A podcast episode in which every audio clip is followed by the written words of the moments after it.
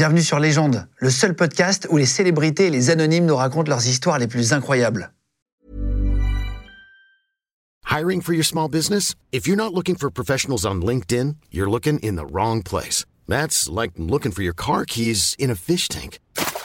LinkedIn helps you hire professionals you can't find anywhere else, even those who aren't actively searching for a new job but might be open to the perfect role. In a given month, over 70% of LinkedIn users don't even visit other leading job sites. So start looking in the right place. With LinkedIn, you can hire professionals like a professional. Post your free job on linkedin.com slash people today. Légende podcast.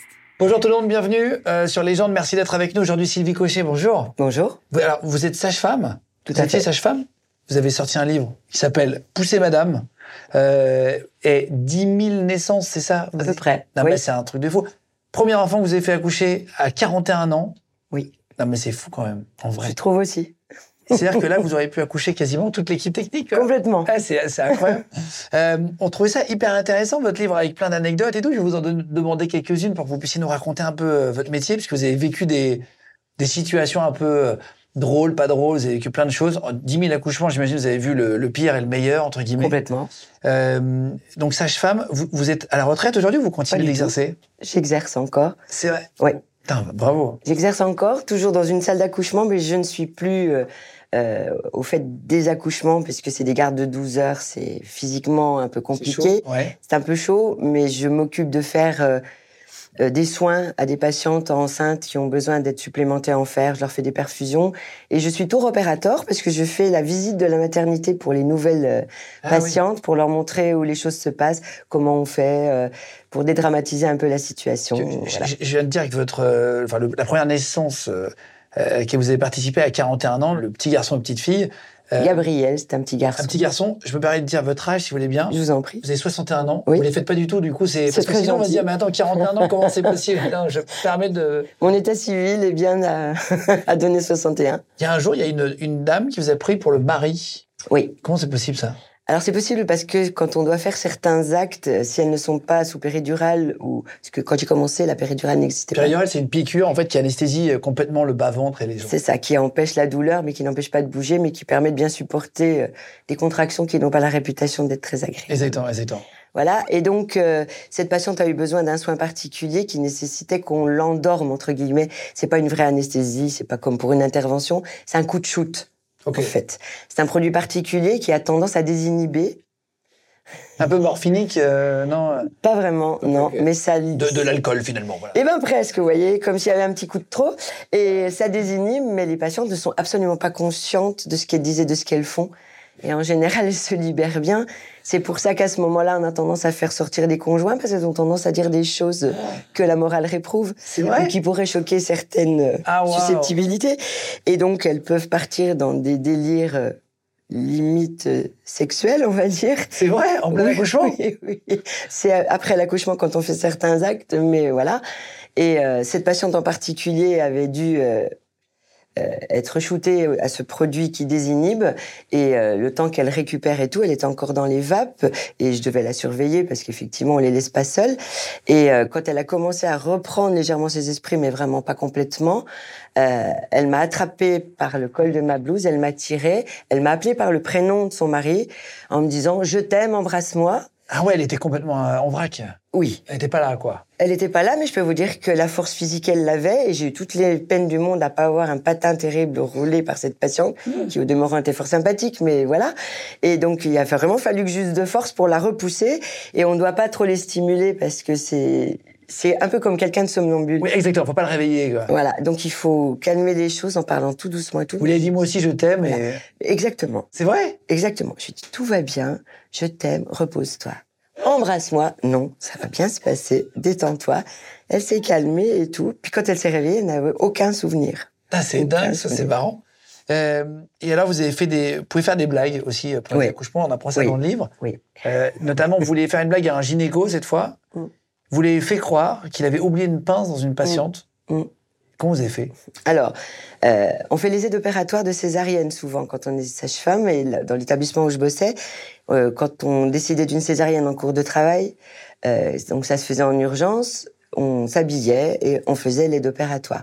Et ce jour-là, c'est un gynéco que je connaissais depuis très longtemps, avec lequel j'avais d'excellentes relations, mais ils sont quelquefois un petit peu pénibles. C'était une journée où il n'était pas de bonne humeur. Il a été extrêmement chiant, excusez-moi le terme, pendant toute l'intervention à râler sur tout, euh, le matériel qui lui allait pas, euh, les spots qui étaient pas mis comme il fallait. Enfin bon, il y avait rien qui allait. Il a été imbuvable et euh, on faisait les on fait les césariennes sous rachis anesthésie, c'est-à-dire que les patientes ne dorment pas. Elles entendent tout, elles Ouais, on leur- leur ouvre le ventre, mais elles entendent le mais elles entendent tout, puis elles entendent ce qu'on dit. Euh, voilà, l'intervention s'est très bien passée. La patiente rentre dans sa chambre et je me, je reçois un coup de fil de la stérilisation, c'est-à-dire ceux qui gèrent le matériel, qui me disent on a, on ne retrouve pas une pince. On fait toujours le compte hein, des instruments et tout, euh, et une pince n'était pas retrouvée. Alors la plupart du temps, c'est parce qu'elle est tombée dans la poubelle par inadvertance. hein. Donc euh, voilà, fouille de poubelle, nanana, on ne retrouve pas. Donc dans ce cas-là, on doit faire une radio à la patiente pour vérifier qu'il n'y ait pas un instrument à l'intérieur de cette patiente. Donc c'est à moi d'aller lui dire, de lui expliquer pourquoi. Et euh, c'est une patiente que j'avais suivie pour son le début de travail. Ça faisait des heures qu'on était ensemble. Et elle me dit, purée, il n'a pas été sympa euh, avec vous pendant la césarienne. euh, voilà. Bah, je dis, mais ça arrive, on est habitué, mais enfin quand même. Et elle me dit, ouais, mais bon, je dis donc on va être obligé de faire une radio. Si, la pince est malheureusement restée, on la verra sur le cliché. Puis comme on était très complices avec cette patiente, j'ai dit, mais si vous êtes d'accord, je voudrais bien faire une blague pas sympa, puisqu'il n'a pas été sympa avec moi. Et elle me dit, oh ouais. Je dis, mais vous... Enfin, ça vous implique, quoi. Il faut que vous soyez complices. Ah oui, oui, oui. Elle me dit, oh, je suis partante, moi. Il peut rien lui arriver, de toute façon. Non, de toute façon. Je dis, bah écoutez, j'ai j'ai une paire de, j'ai une pince dans ma poche, je la glisse sous vos fesses Ouais, avant qu'on fasse le cliché. Si sur le cliché il y a deux pinces, c'est qu'il en reste une à l'intérieur de votre corps. S'il y a qu'une pince, c'est celle que j'aurais glissée sous vous. Ah oui, Bah j'ai- oui, mais de toute façon, ça change rien. Rien du tout. Alors elle me dit ah ouais, c'est super, je suis d'accord, je suis d'accord. Donc je glisse ma pince, on fait le cliché, la radio revient, j'aurais pas pu faire mieux. Vraiment, vu où se trouvait la pince sur le cliché, on aurait vraiment dit qu'elle était était, coincée. dans le ventre et qu'elle était sur le côté, là où elle devait se trouver si elle était restée. Euh, Enfin, Oui, c'était crédible. C'était complètement crédible. Les gens de podcast. Et là, et là, le médecin, euh, coup de chaud. Alors, il était en consultation, j'ai été, j'ai été déposer la radio sur son bureau et je suis partie. En fait, il l'a découverte, il était tout seul. Il était tout seul. Je l'ai vu débouler dans mon bureau comme une balle, livide, en me disant Purée, Sylvie, Sylvie, on a, on a oublié, on a oublié, me. Ah, si, il il On a- il on- dedans. On a oublié la pince dedans. euh, il faut aller lui dire, faut qu'on la réopère. Mon Dieu, comment je vais lui dire ça C'est à la cata, machin. Donc je l'ai laissé mariner euh, trois minutes. Puis après, j'ai sorti la pince de ma poche et je l'ai posée sur le cliché. Il comprenait toujours pas. Et je dis, bah regardez, c'est exactement la même. Bah oui, et quoi? Bah, Je dis, ça, c'est pas des pinces qu'on utilise pendant les interventions. Donc là, il commence à... Il me dit, non, t'as pas fait ça. Ben si. il me va parler pendant trois semaines, hein, quand même. Ah, c'est vrai? Ouais. Parfois, c'est, ça peut terminer d'être dramatique, un accouchement. Complètement. Malheureusement, Euh, ça fait partie de la vie, mais c'est pas les moments les plus simples de notre C'est pas les moments les plus simples. c'est- Ça peut être aussi les meilleurs moments. C'est le meilleur moment de ma vie. Accouchement de ma femme et tout. Voilà. aussi. Euh, vous avez vécu des, des, des, des, accouchements qui, qui, qui partent en vrille euh, dans un sens comme dans l'autre Ouais. Avec, j'en sais rien, des gens qui deviennent fous. Oui, Ça, ça arrive? oui. Bah, vous savez, le stress, euh, ça, ça peut provoquer des réactions complètement inattendues euh, de la part des personnes. Elles sont elles-mêmes surprises de la façon dont elles se comportent, mais le stress peut rendre agressif, peut rendre mutique, peut rendre... euh, Enfin, voilà. Et on, on peut être agressé, ou verbalement, voire même physiquement, par des personnes qui sont complètement stressées. En particulier, c'est plutôt les accompagnants que les patientes en elles-mêmes. Et, et ça vous est déjà arrivé d'avoir des mecs un peu genre. euh, qui font les bonhommes? Yeah. Ils font, ouais, moi j'ai pas peur, j'en ai rien à foutre, machin. Ouais. Et finalement, qui, qui, qui ne supportent pas du tout la vue Bien du sûr. sang. Ça arrive, ça? Ah ben bien sûr. Moi, j'ai gagné plein de bouteilles de champagne comme ça. C'est-à-dire? Vous avez le grand balèze, parce que Ouais, c'est voilà. ceux-là en général qui se la pètent un peu, qui disent, parce qu'on leur dit, si vous vous sentez pas bien, si vous avez trop chaud, si vous avez soif, sortez, allez prendre l'air, détendez-vous. euh, Le bébé ne sortira pas pendant que vous n'êtes pas là. euh, On vous prévient si ça s'active. N'hésitez pas. Et c'est en général les plus grands, les plus costauds qui se la pètent le plus, qui disent, euh, Eh, Moi, c'est bon, euh, j'en ai vu d'autres. Mais vous savez, vous êtes dans un autre contexte. C'est une personne que vous aimez qui est sur la table. La même chose. On ne ressent pas les choses de la même manière. Oui, mais moi, ça va aller. OK? Puis vous voyez bien, le teint change. euh, Voilà. Devient palichon, euh, verdâtre. Là, vous leur dites, ou vous vous asseyez, ou vous sortez pas en l'air parce que je vous sens pas bien. Vous allez finir. euh, Fais-moi le malin, là. Hein il fait moi le malin. S'il continue de faire un peu le malin en disant Ah non, mais moi, ça peut pas m'arriver. Et 30 secondes après, boum. Ah, c'est vrai. Yeah. Ah là là. Et là, nous, on se Vous met. avez autre chose à foutre en plus que vous occuper de. de... Ouais, mais on le fait quand même avec plaisir. Ça nous change un peu. Mais voilà. Et des mecs qui vous ramènent des bouteilles en s'excusant Ouais. En disant, franchement, Complètement. c'est chaud. Ouais. Moi, moi, j'ai sorti moi-même mon fils. Enfin, Ah, j'ai le tien, ça pour On le vivre fait, ouais. la, la truc. ouais. Mais je peux comprendre que Mais c'est complètement euh, c'est chaud. impressionnant. Enfin, c'est impressionnant. En fait, on est des mammifères. Moi, je me suis rendu compte de ça. On est des mammifères. On est des mammifères. C'est vrai. hein. Complètement. D'ailleurs, tu vois, vous racontez un truc. C'est, vous dites à un moment donné, je, je, je, je- je mets des, des, vous faites la, la main dans une, dans une, dans une- à l'ouverture de- du col, et vous avez la I'm Sandra, and I'm just the professional your small business was looking for. But you didn't hire me because you didn't use LinkedIn jobs. LinkedIn has professionals you can't find anywhere else, including those who aren't actively looking for a new job but might be open to the perfect role, like me. In a given month, over 70% of LinkedIn users don't visit other leading job sites. So if you're not looking on LinkedIn, you'll miss out on great candidates like Sandra. Start hiring professionals like a professional. Post your free job on linkedin.com/people slash people today. main du bébé qui est encore dans le ventre, Ouais. qui vous agrippe le doigt. Ouais. C'était un moment d'intense émotion. En fait, fou. Vous êtes la première personne à toucher c'est ça. une personne humaine qui va arriver sur Alors déjà, quand on examine les patientes, effectivement, dès l'instant que le col est ouvert, on tombe en général Sur la tête, sur la ouais. tête du bébé. Mais une tête, ça reste quelque chose de lisse. De, de- on n'a pas ce sentiment, même si on sent des petits cheveux. Mais là, il avait, il avait passé sa main devant et sa main était là. Et quand j'ai examiné, je suis tombée sur ses petits doigts qui sont mis à bouger et il m'a, il m'a chopé l'index. Alors qu'il était encore dedans. Alors il qu'il était dedans, alors qu'il ne respirait pas, alors qu'il n'avait jamais été en contact Avec l'extérieur, avec Enfin, un être sa humain. mère, quoi. ouais. Voilà, mais et il me tenait le doigt. Enfin, vous voyez, un petit bébé, quand ça vous serre le doigt, Ça ça, agrippe bien. hein. Ouais. Bah, à l'intérieur du ventre, il fait pareil. Et il me lâchait pas le doigt, et je vous assure que ça m'est monté comme ça. Je dis, mon Dieu, c'est trop chouette, quoi. Ouais, c'est trop chouette. ça, c'est ça, c'est des beaux moments. Ah ouais. Un moment pas drôle que vous avez vécu pour, pour qu'on comprenne votre métier. C'est intéressant aussi de de- d'expliquer. Euh, Qu'est-ce que c'est un accouchement qui se passe mal ou un truc qui vous a marqué, vous, mais dans le mauvais sens? Alors malheureusement, on- tant que l'enfant n'est pas sorti, on n'est jamais sûr qu'il sera ou en bonne santé, voire même vivant. J'ai eu le cas d'une patiente euh, avec laquelle euh, ça se passait hyper bien, et puis euh, il y a eu une complication, quelque chose qui est imparable, qui est rare, mais qui arrive, c'est-à-dire une rupture de vaisseau à l'intérieur au niveau. Les vaisseaux normalement ne courent pas sur les membranes, ils sont sur le placenta, mais quelquefois il y a des vaisseaux qui sont sur les membranes. Et quand elle a perdu les os, les membranes se sont déchirées. Ça a déchiré ce gros vaisseau. Elle a fait une hémorragie massive, brutale. En quelques minutes, le bébé s'est vidé de son sang, il est mort. Voilà. Voilà. Et la maman? Non, la maman, elle est très bien. La maman est très bien. Sauf que d'une seconde à l'autre, tout s'est arrêté.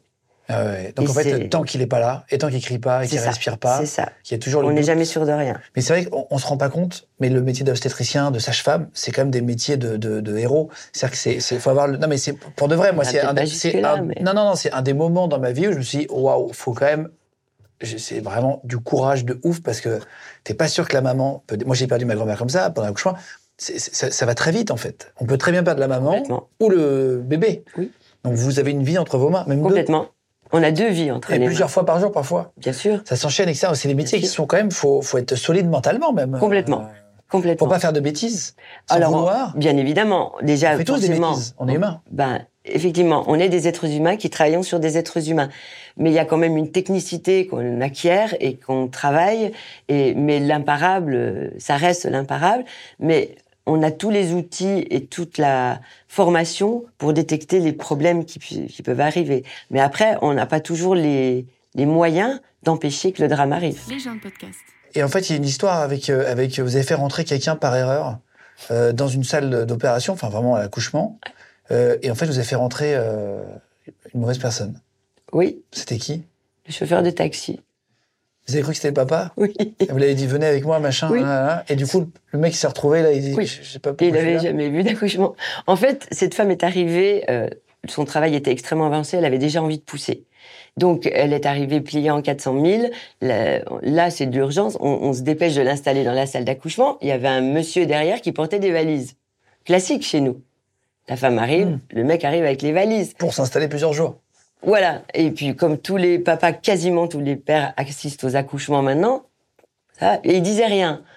Elle non plus, parce qu'elle avait autre chose à faire. Il attendait de se faire payer, le gars, en fait, c'est ça? Pas plus que ça, non. Il portait les valises. Ah il oui, savait pas où les mettre et tout. Puis il osait pas, il osait pas s'immiscer parce que on était dans la phase terminale de l'accouchement. Ouais, faut et envoyer, quoi. Voilà. Ouais, il y en a Donc pas euh, nous, on s'est pas occupé de lui. Lui, il était là, il était là. Donc euh, il est rentré avec ses valises. Puis il est resté dans la salle à la porte.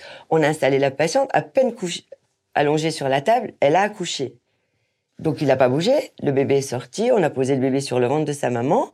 Et puis il bougeait toujours pas. Il était tétanisé, hein, vrai dire. Et je me retourne vers lui. Puis je lui dis mais venez. Venez admirer votre bébé et venez féliciter votre femme et tout. Et il était, je vous assure, il était à deux doigts de tomber dans les pommes. Il était, il avait toujours les valises à la main. Il les avait même pas posées. Il était tétanisé. Il me fait, eh, mais moi, je suis le chauffeur de taxi. Bon, je sais pas s'il est pas devenu le parrain du bébé en fait après. Imagine, tu lui files le bébé en premier, à lui. Mais après, il était euh, émerveillé par ce qu'il avait vu, en fait. Il n'est pas le père? Non, il était pas là. non, mais non, parce que le père était en déplacement, je sais pas trop quoi. Ah oui, C'est pour ça qu'elle était venue avec un taxi. Et alors, dernière anecdote euh, dans, votre livre, qui est, enfin, il y, en a, il y en a 50, mais on en a pris quelques-unes pour vous les expliquer. Euh, je sais pas, en fait, une dame peut accoucher debout Oui. et le bébé peut tomber. Ça, elle Oui. marche et pof, ça tombe. Oui. Enfin, il faut avoir vraiment un col de, vraiment très, très dilaté, là. Ah, mais de toute façon, déjà, le col, faut forcément qu'il soit à 10 cm. Après, c'est la vitesse à laquelle le bébé descend dans le bassin, qui est plus ou moins. Mais donc, ça existe, c'est pas que dans les films. Ah, c'est pas que dans Une les maman films. peut marcher et poc, le bébé Ouais. tombe. Alors, elle n'était pas en train de se promener dans la rue, hein, non plus. Non, non, non, bien sûr. Ouais, Mais quand le col est ouvert à 10 cm, tu le sais. C'était hein. son premier, ça faisait pas longtemps qu'elle contractait, elle gérait parfaitement bien, elle n'était pas du tout dans la dans l'optique d'accoucher immédiatement, même dans sa tête à elle. Et quand elle s'est levée de la chaise roulante avec laquelle on l'avait amenée jusqu'à la salle, il a fallu que je l'aide à se déshabiller, elle était debout, j'ai descendu sa petite culotte parce que ça reste un obstacle quand même, donc il faut bien l'enlever. Un trampoline. En plus, elle avait perdu les os, donc euh, c'était un torrent, n'est-ce pas? Je l'ai aidée. Elle s'est, elle s'est baissée en même temps que moi pour m'aider, pour dire qu'elle n'était pas du tout dans l'esprit d'être en train de pousser. Elle s'est légèrement baissée pour m'aider, et au moment où elle s'est pliée, ça a poussé le bébé en bas. Le bébé est tombé dans la culotte, ça a fait trampoline. Il a rebondi, il est parti sur le sol, et comme il y avait plein de liquide, il a fait aquaplaning. Et comme il y avait un long cordon, parce que voilà, hop, il a glissé jusqu'à un mètre derrière sa maman. Une fois qu'il arrive au bout du cordon, ça il s'est arrêté. Et il a fallu que je contourne la maman pour aller récupérer le bébé. Ah, vous avez on- peur quand même, non?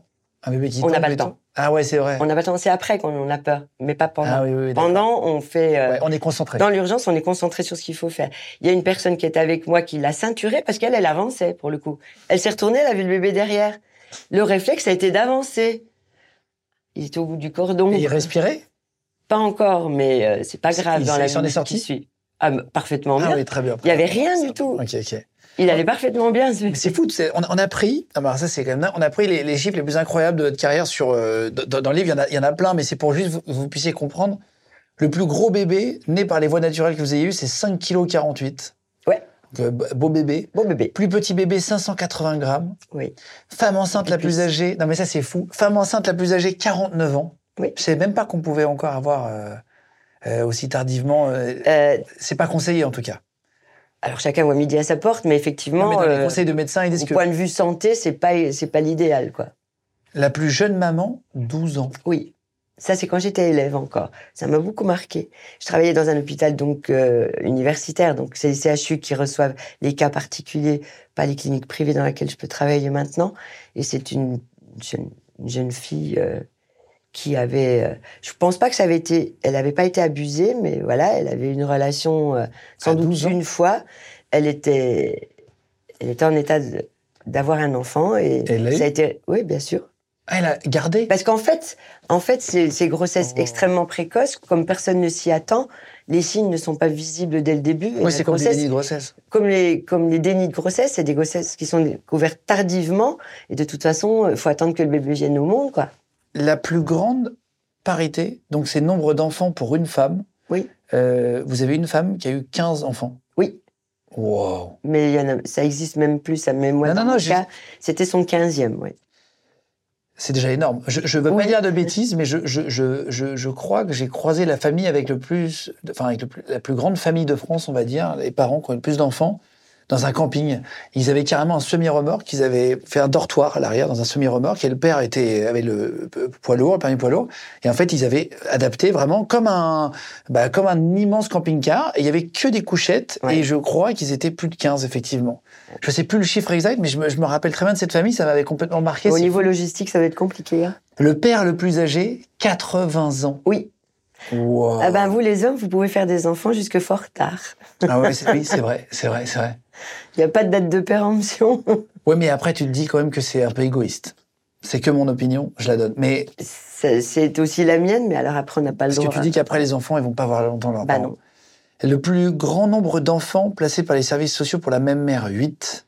Il y a plein de chiffres un peu tristes hein, aussi. hein. Bien sûr. Euh, et votre plus grand nombre d'accouchements en une seule journée, vous en avez fait combien? Je crois que j'en ai fait 13 en 12 heures. Wow.